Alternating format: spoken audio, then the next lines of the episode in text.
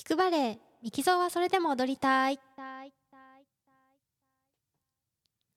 皆さんこんにちはミキゾーです。オーストリアザルツブルクでバレエダンサーをしています、えー、今日はなんと今日で、えー、スタンド FM ラジオを撮り始めてから2年が経ちました。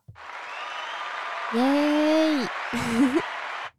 えー、いつも聞いてくださってる皆さん、いつも応援してくださってる皆さん、えー、コメントやいいねをくださる皆さん、ツイッターでつながってくださってる皆さん、えー、本当に本当にありがとうございます。えこんなにね、一つのことが、あの続いたというか、というのはね、バレエ以外では実は私はなくてですね、でこのスタンド FM を通していろんな方とつながれたりお話しすることができたり、えー、応援していただけたり、えー、バレエを初めて見ましたなんていうコメントも、たくさんいただきました。本当に本当に嬉しく思っています。どうもありがとうございます。えー、最近はですね、えー、怪我から復帰して、えー、仕事復帰して4週間ほどが経ちました。まあ、あの怪我してから変わったこととか、こんな、え変化があったみたいなことはね、過去何回かで、えここ2、3週間前ぐらいでね、えっ、と、お話ししてきたんですけれども、うん、なんかまあ、変わんないこともあるなっていう感じで、相変わらずだなっていうふうに、え思うことも最近は、えある4週目になってます。えー、相変わらずパートナリングですね。え、ー、と、相手がいて自分が一緒に踊るっていう、え、ー、と、組んで踊るっていうのになるとちょっと焦ったりだったりとか、あと振り付けをこう覚えてそれをこう、軍部でグループで踊る時にやっぱカウントにはめなきゃいけないカウントを取ってその通りにこう動かなきゃいけないっていう時にやっぱり自分のリズムとは違ったり自分の自然なリズムとか自然な動きとは結構違ったりするので結構そういうのが覚えたりとかその通りに動くっていうのがすごく苦手なんですけどそういうところは結構相変わらずだなと思って、えー、4週間目に入って、うん、結構大変だなって思うことも、えー、出てきました。なんかあのー、いやこ、ここがよくわかりませんとか、もう一回言ってくださいとかね、もう一回やらせてくださいとかいうことがこう、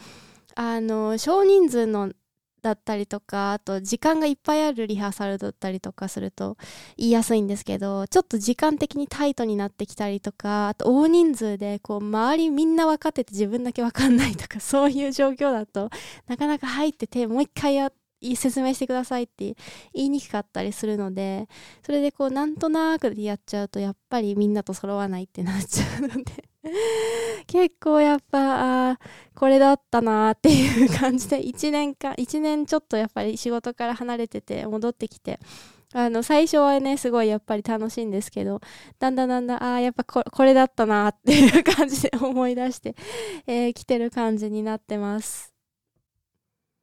え、筋肉痛だったりとかあと体の膝以外ですね。手術したのは膝なんですけど膝以外のこう痛みとかも結構大変で、えーと、今も週1回 physiotherapy ですね。あの、まあ、リハビリというか、えー、整体というかリハビリというかに通ってるんですけどあのそのテラピーセラピーの中でえっ、ー、と active therapy って言ってこうエクササイズを学んでこうトレーニングえっ、ー、と、怪我予防のトレーニングをしていくタイプのセラピーと、あとマッサージとか、あの、電気とかやる、その、パッシブテラピーって言うんですけど、な、なんだろうな、パッシブって、受け身の、受け身のセラピーがあって、で、じゃあ来週は、あの、プリベンショントレーニング、トレーニングの方の、をやろうねって言って、毎週その、言ってでそれが毎週火曜日で次はじゃあトレーニングねちょっとジャンプ強化しようねって言って1週間経ってで1週間後こう戻ってくると今日はちょっと腰が痛いのでやっぱりそっちマッサージしてくださいとか。でじゃあ来週またトレーニングしようねって言ってまた今度はちょっと首と肩がすごい痛いんでやっぱり マッサージの方にしてくださいって。なかなかあのトレーニングができなくてもう本当に new week new pain っていう感じであのいろいろ痛みがあるんですけどあの筋肉痛もすごいしフェイタスの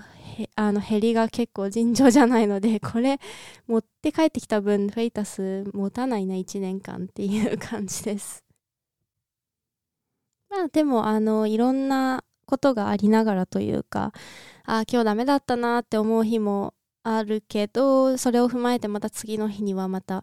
うん頑張ったりもできてるとは思うのでどうだろう。なんかずっとこう調子の悪さをこう引きずるみたいなことが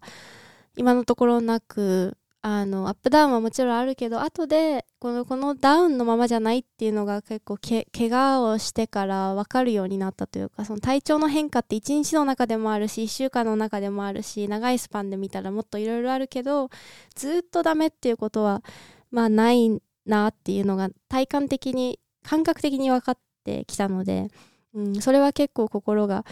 と楽になるなんだろうな感覚だなっていうふうに思います。えっと、最近はレッスンの前、レッスンの前っていうか仕事の前にですね、ジム行ってマシーンでトレーニングしてウォームアップしてから仕事行ったりとか、まあ天気が良かったら外走ってランニングしてから、えっと、仕事行ったりしてたんですけど、あの最近天気がいいので結構ランニングしてて朝。で、あ、前もまあ冬の終わりから春にかけてですかねぐらいも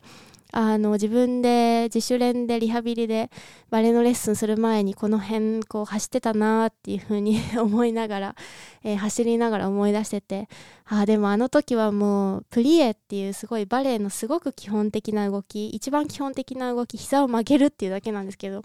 それでももう痛くて、プリエしちゃ泣いて、単純ってこう足をスッと出す動きがあって、それもすごくあの基本的なんですけど、それも痛くて、それしちゃ泣いてて、膝曲げらんなくて泣いて伸ばせなくてって言って、全然レッスンできなかったな、あの時って